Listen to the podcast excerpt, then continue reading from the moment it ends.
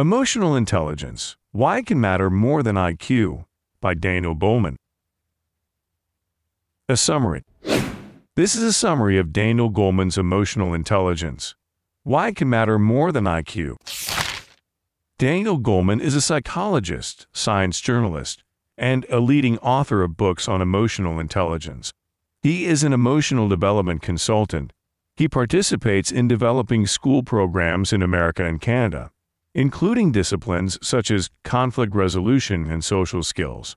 For more than 10 years, he wrote articles on psychology for the New York Times and is the winner of several journalistic awards, as well as an award from the Association of American Psychologists for his contribution to the development of science. He was twice nominated for the Pulitzer Prize. Reasons to read. You should understand the importance of emotions emotional intelligence, and emotional development at all stages of human life. Learn the strengths and weaknesses, and devise ways to develop emotional intelligence in yourself and your children. Start using emotional intelligence effectively in life, both at work and in your personal life. Emotional intelligence and what depends on it. In the preface to the third edition of his book, Daniel Goleman proudly states that he was the one who popularized the term emotional intelligence. Prior to the publication of his book, this term was known only to a limited circle of specialists. Today, some 23 years later, the term has become so common that it is often used not only in the media but also in advertising. The concept of intelligence quotient, IQ, was introduced in the early 20th century, but it became truly trendy in the 1960s when it spurned the subsequent widespread use of IQ tests. Finally, people could use a simple and clear tool for assessing intelligence. Following its introduction, the test reduced a person's entire set of abilities, skills, and potential to one single figure. What was the result? Recruitment soon became the comparison and analysis of numbers. Employers did not shy away from telling potential candidates that they were only interested in the intellectual abilities of future employees, thus making IQ testing a decisive factor in hiring. However, it soon became clear that the scope of a person's personality could not be reduced to just one figure. High IQ, as it turned out, was not always the key to success. It soon became clear that a less one sided way of assessing a person's potential was needed. Scientists started talking about the role of emotions as a success factor, not only in people's personal lives but also in their professional lives. As a result, the term emotional intelligence, EI, appeared, which could now address the degree of emotional development of people, their ability to understand their own emotions and the emotions of other people and how they could influence them. This book is about how psychology has evolved towards an understanding of emotional intelligence. The first part of the book is devoted entirely to a detailed explanation of where in the brain emotions originate and what provokes them, as well as how they affect other brain processes. The author explains to us what emotions are and how important it is to learn to recognize them in yourself and others. In the second part of the book, the author explains how to put emotions to good use and how to manage them. The third part of the book is devoted to emotional development. It explains how a person learns to be capable of emotions and why the right environment for emotional development is so important. Daniel Goleman's book was virtually the first source of popular science literature in this area. His book contains significant amounts of scientific evidence available at that time concerning the importance of develop emotional intelligence. Now the book is over 20 years old, but it is still relevant and worth reading in order to gain fundamental knowledge about how emotions affect us in our lives and what we can do with them. Anatomy of Emotions One of the most popular themes in science fiction works often envisages that people will someday become enslaved by artificial intelligence. At first glance, it seems that this is possible. After all, a computer is already smarter than a human and can perform highly technical operations in a fraction of a second, a speed that is unattainable to the human brain. However, everything is not so clear cut. Scientists have succeeded in proving that almost all people make all their decisions not on an intellectual, but rather on an emotional level. Once in the U.S. state of Louisiana, a terrible tragedy occurred. A railway bridge collapsed under a train and the cars, filled with passengers, crashed into the river. The parents of wheelchair bound 11 year old Anna Chauncey managed to push their daughter out of the sinking car at the last second, as a result of which she escaped. However, they were not so lucky. This act of parental selflessness needs no explanation from a human point of view, but what is it dictated by, if not emotions? After all, the logical question becomes Is the life of one disabled person more valuable than the life of two able bodied people? However, this topic is not only relevant in the personal realm, but also very much so in the professional sphere. An analysis of the neural connections of the brain and the sequences in which they begin to act shows us that any decision has an emotional tint. But very often, especially when it comes to work, we are not aware of the emotional component and believe that we are acting purely rationally. When we sign a contract with a business partner, we activate the same centers in our brain as if we are choosing a restaurant for our first date. All our lives, albeit unconsciously, we are guided by emotions. That is why it is so important to study them and understand how to manage them. For those who are skeptical, it will be useful for them to conduct the following experiment.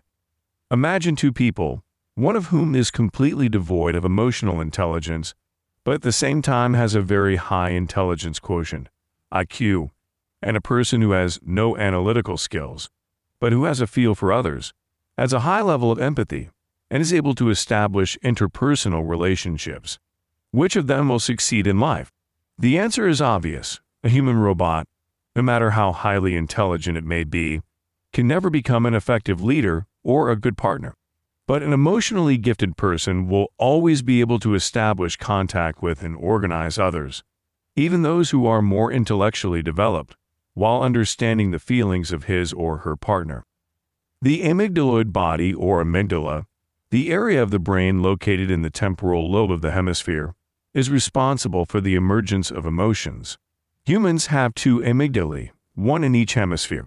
The amygdala is a kind of alert system for the brain an emergency signal that activates the rest of the brain's reactions. A person deprived of amygdala completely loses contact with the outside world and can neither feel his own emotions nor perceive the emotions of others. Doctors once attempted to cure a patient's nervous attacks by removing his amygdala.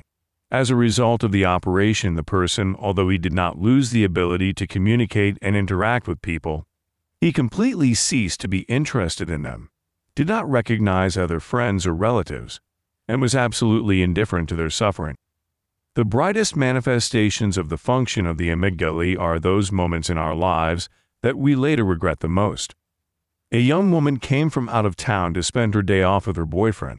Over dinner, he gave her a gift that she had long dreamed of receiving. However, immediately afterward, he said that he could not spend the whole day with her, as he had to go to the gym. The girl was so offended and disappointed that she ran out of the restaurant and on the way to her car threw the gift into the trash. A long time after the quarrel had passed and after the girl had completely calmed down, she most regretted not the quarrel itself, but rather that she had thrown away the gift, an impulsive act she was unable to explain. At moments similar to those described above, people begin to be guided by their most primitive impulses. These impulses release physical hormonal responses and activate the cardiovascular system, limb muscles, and instincts. In other words, we turn into our primitive ancestors. Our body prepares to either fight or flee, our sense of smell, hearing, and sight become more acute, and our heart rate accelerates. Why does this happen? In a normal situation, signals from our sense of sight, smell, and touch go to the thalamus, and from there they are transmitted to the cerebral cortex. Only then is the signal sent to the amygdala, which are responsible for the reaction of our entire organism. In most cases, this is how our brain works. However, in the second half of the 20th century, American scientist Joseph Ledoux made a discovery that turned the notion of how the brain works upside down. It turns out that there is a bundle of neurons that, bypassing the cerebral cortex, leads directly from the thalamus to the amygdala. This back door is responsible for situations when the amygdala activate our body before what is happening has time to be fully fixed by the cerebral cortex. That is, emotions and their physical manifestations can be set in motion without any involvement of the conscious, cognitive part of the brain. In prehistoric times, this kind of emotional response from the brain could have been life saving. Hearing a predator approaching, our ancestor could run away before his brain had time to register what had frightened him. Such emotional surges, as a rule, are remembered much more clearly than emotions born in the usual way. Our brain uses this approach to force us to accumulate useful experience. If we are crossing the road in an unsafe place and we hear the sound of brakes, we quicken our pace and thus avoid the danger of being run over. At the same time, our imagination paints such a vivid picture of what could have happened, and our physical and hormonal reaction is so vivid. We break out in sweat, our heart rate picks up, adrenaline is released. The next time we will be able to recall this vivid experience and be more attentive in such situations. However, an upsurge of emotion, when neurons go directly to the amygdala, bypassing the cerebral cortex, is an atavistic primitive reaction and does not involve analysis. So, while this reaction may save our lives in certain situations, in most cases it will be premature, impulsive, and wrong. A waitress in a restaurant carries six trays of dirty dishes at the same time, when suddenly she recognizes one of the visitors as the woman for whom her husband left her. Without having time to think, she drops all the dishes on the floor. However, after a second, she realizes that this is not the same woman. Allowing herself to succumb to this primitive reaction of the amygdala, she finds herself in an unpleasant situation and now faces a fine for breaking dishes and will lose her job. The connection between the cerebral cortex and the amygdala is the basis of our intellectual process. If this connection is broken, we turn into primitive creatures capable of only impulsive reactions, and in that case, it no longer matters what our IQ is. In an American school, a study was conducted that showed that boys with high IQs, but impaired connections between the cerebral cortex and the amygdala were impulsive, prone to anxiety and even aggression, because they could not control their emotions. It is no longer a secret to anyone that a high IQ cannot guarantee success in life. Many well known businessmen, politicians, and scientists in their youth were not considered smart or capable, were poor students, or were completely unable to complete their education. At the same time, many excellent students, who seemed to have great potential in childhood and their youth, did not achieve much of anything beyond school. As we know now, intelligence as such is only part of the equation for success. As it is now believed, the role of intelligence in achieving success is about 20%.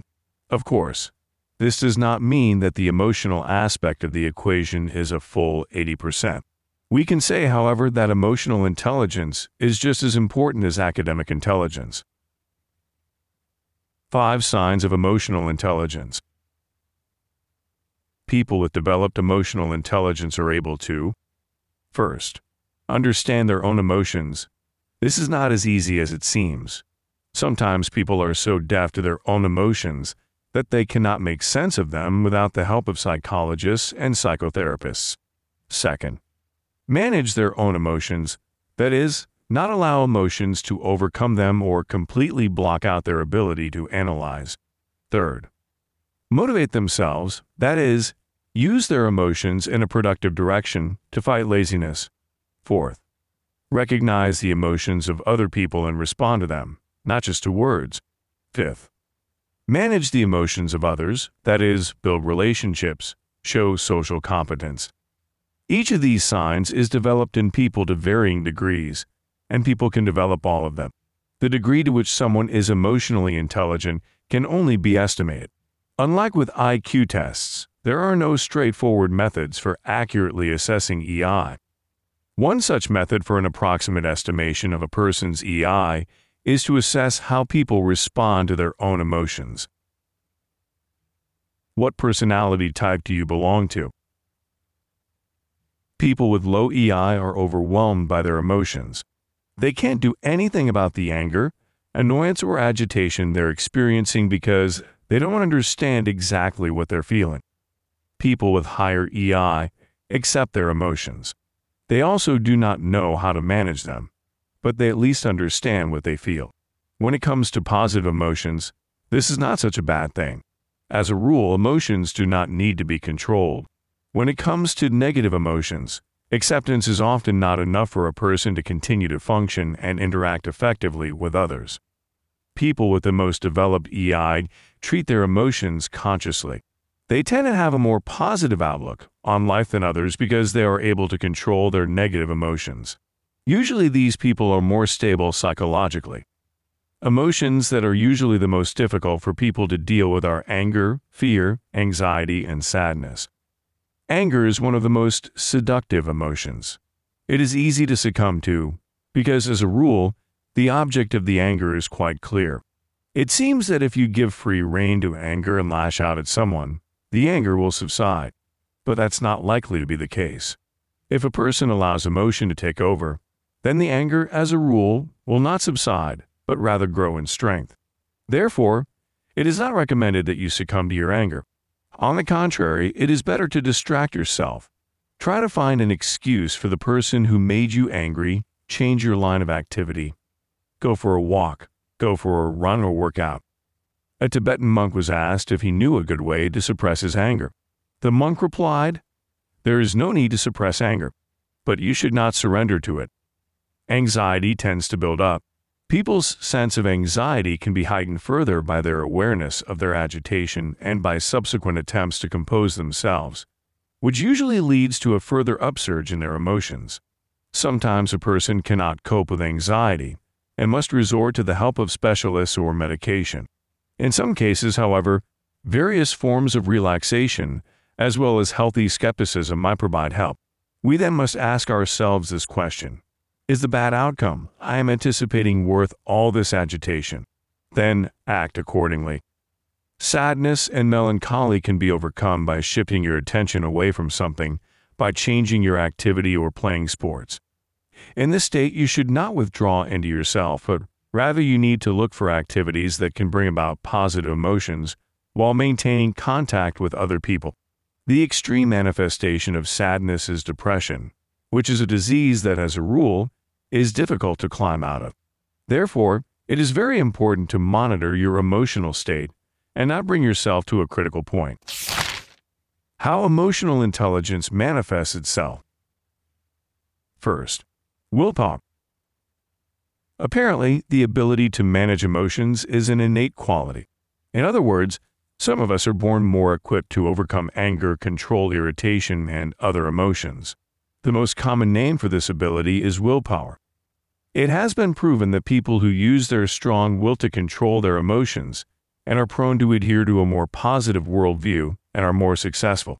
The reason for this is that hope for a better outcome and optimism help to strengthen a person's intellect. Optimistically minded students on average pass exams with higher marks, while positively minded employees show better results on the job. Optimism is the best motivator for intelligence. Second, flow. The stage when an optimistic approach toward business and natural intelligence merge and lead to better results is called flow.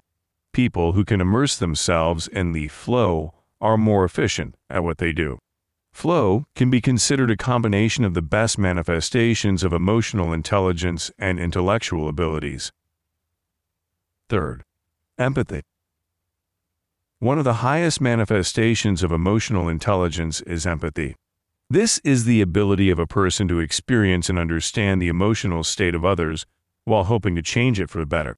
Empathy is inherent in all normal people from birth and develops, or does not develop, depending on the person's environment. Lack of empathy is a very serious disorder of emotional development that can lead to many negative consequences, ranging from difficulties in interacting with society to criminal manifestations. Most violent criminals share the inability to understand what their victims feel. Fourth, social intelligence. Society sets the boundaries for how we should show emotions, establishing which manifestations are acceptable and which are not. The three main methods of socially expressing emotions are minimization, that is, the suppression of the external manifestation of emotions. Exaggeration, just the opposite, expressing emotions more vividly than they are actually experienced. This is often used by children and manipulators. Substitution, expression, not of the emotion you truly feel, but rather of some replacement emotion, a fake smile and thank you for a gift that you do not like. At the same time, you need to understand that no matter what method you use, people with high emotional intelligence are able to recognize hidden emotions. Moreover, stronger, charismatic personalities tend to impose their emotions, even if unspoken on other, weaker people, infect them with their emotions. The ability to communicate one's emotions to others is also a manifestation of social intelligence. Social intelligence is one of the essential qualities of a leader. Social intelligence manifests itself as the ability to organize, the ability to unite people into groups and coordinate their efforts to achieve a common goal, interact efficiently, the ability to negotiate, prevent conflicts and slash or resolve those that have already broken out, establish personal relationships, the ability to initiate communication and adequately respond to people's feelings, conduct social analysis, understand the feelings and motivations of other people. Fifth, the ability to build personal relationships. Nowhere is emotional intelligence more evident than in personal relationships. In a family, as part of a couple, people are not limited by social conventions like they are at work and can, therefore, be more sincere. In addition, emotions, and not intelligence, play a key role in personal relationships. Unfortunately, the specific nature of traditional upbringing is such that girls are taught from birth to be more sensitive emotionally. Therefore, they come into a relationship or marriage better prepared to play the role of emotional managers. Men, on the other hand, are usually more deaf to changes in their emotional background and are less able to recognize the emotions of their partners. What's more, they don't know how to express their own. There are three main scenarios that can lead to a broken relationship. In response to the criticism of one of the parties, the other is silent. Then the first partner begins to push even more to break through the wall of silence. His or her criticism becomes more and more harsh causing the second partner to go even deeper into silence. Silence drags on and leads to a complete loss of contact and the inability to sort things out. As a rule, men tend to remain silent. Psychologists attribute this to the fact that men instinctively consider a voice problem more real. By addressing a problem with silence, men seem to deny its very existence. During quarrels, one party always feels like an innocent victim while the other believes that his or her anger is fair and justified. As a result, the parties become so accustomed to these roles that they lose the ability to see the true cause of a disagreement and understand the other. John Gottman, a psychologist at the University of Washington, conducted an extensive study in which dialogues between spouses were recorded and then carefully analyzed. This analysis made it possible to determine with a probability of more than 90% whether the couple would divorce or not. One of the early warning signs for a couple, according to Gottman's research, is harsh criticism. And the worst factor is when one of the partners moves from criticizing the specific action of the other to criticizing the other's personality. Such criticism leads to a situation where partners feel constantly either in the role of a victim or in the role of a justified accuser loss of control. One side is so frightened by the criticism or negative reaction of the other that the first sign of conflict causes the accused to lose control, quickly transitioning from constructive mode to primitive combative mode. This is when the rational part of the brain no longer participates in the conflict and the amygdala immediately take over. Of course, intense emotions are possible in any relationship, but in this situation, one of the parties feels this intensity constantly and, as a result, reacts too emotionally at the slightest pretext. This can mean becoming hysterical, running away, slamming doors, or falling into such a rage that the dialogue becomes impossible. Men in interpersonal relationships are, as a rule, the weaker party. They often hide behind silence and lose control more frequently. They are also more likely to be afraid of a showdown while women generally believe that such showdowns are a way to overcome conflict rather than start them. What should both men and women do? Men should not be afraid to sort out a problem. It is beneficial to engage in dialogue to maintain a constructive track. It is also better for men not to hurry with practical recommendations.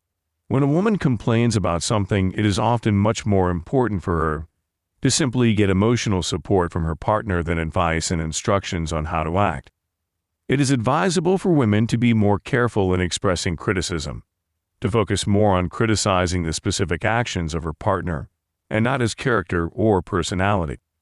Both should try to maintain a healthy emotional climate in the relationship. After all, maintaining the relationship is usually more important than proving one's point in an argument. 6. Team success. Depending on whether it is high or low, the emotional intelligence of a person in a leadership position can either motivate or demotivate his or her team.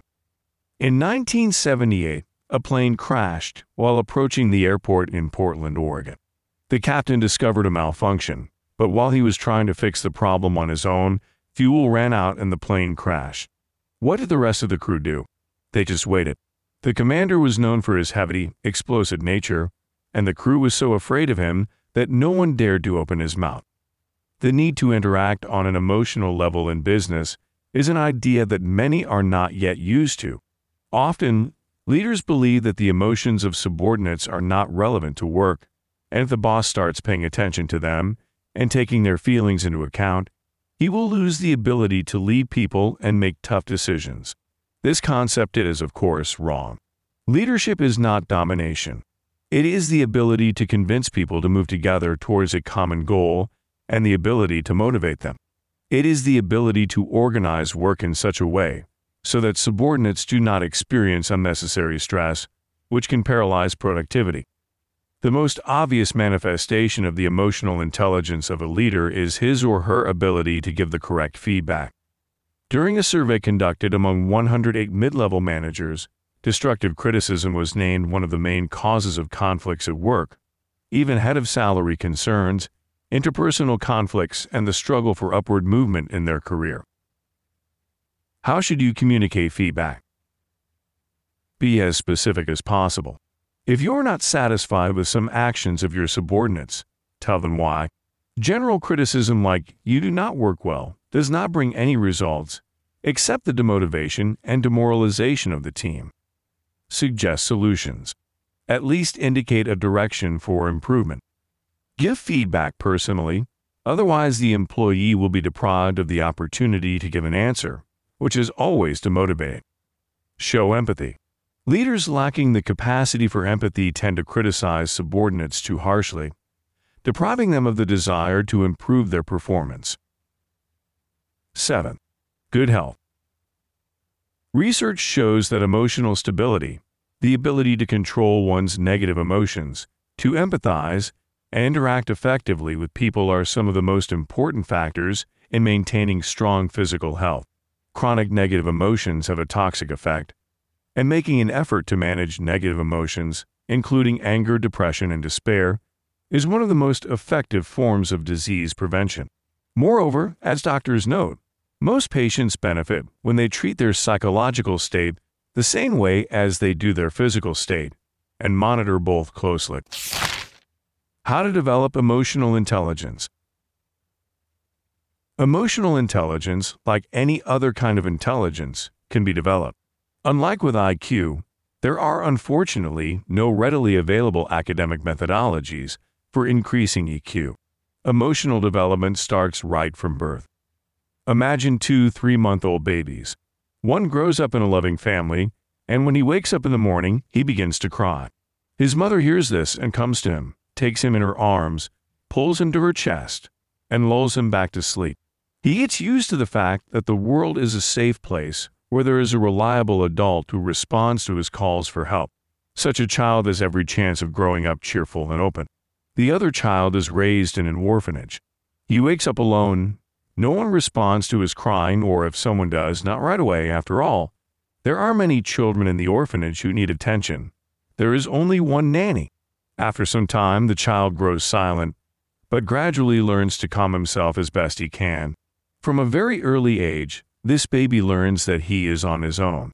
Most likely, he will grow up as an emotionally undeveloped person, will be perhaps withdrawn or distrustful, might experience difficulties in communication, and maybe have bouts of apathy and slash or aggression. Parents are responsible for the early emotional development of a child. Therefore, it is very important that they themselves be developed emotionally and not make gross errors. The top three parenting mistakes that affect emotional intelligence are Parents completely ignore the feelings of their children, treat them with annoyance and neglect, which destroys the emotional closeness between them and their children. Parents give too much freedom to children's feelings, allowing them to express their emotions in any form, which leads to emotional immorality. Children's emotions cause parental anger and judgment, which teaches children to suppress their emotions and literally makes them stop feeling. Two way parents can develop emotional intelligence in children. Take your children's feelings seriously. Teach children to find adequate ways to express emotions.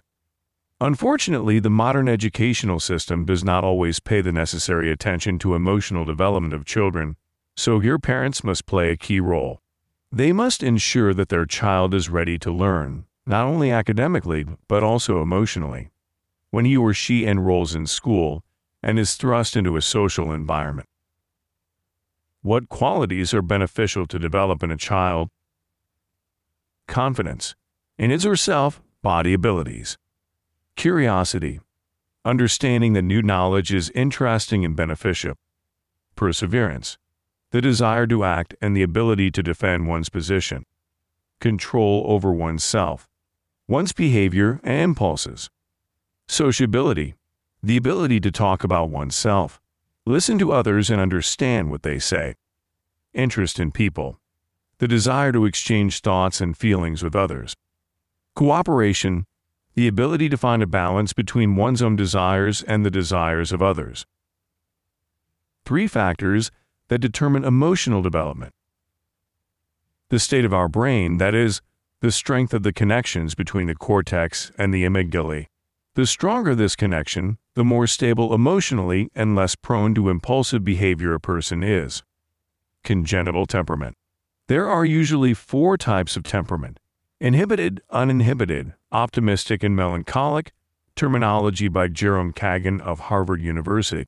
The temperament of a child can be changed with directed conscious efforts of adults, for which psychological methods of development exist. It is practically impossible to change the temperament of an adult. The environment in which a person grows up and develops, functional or dysfunctional family, parents or absence thereof, etc. And yet there are examples when adults have successfully continued to develop emotionally. The most striking of them is the treatment of post traumatic stress disorder PTSD, a highly difficult emotional state.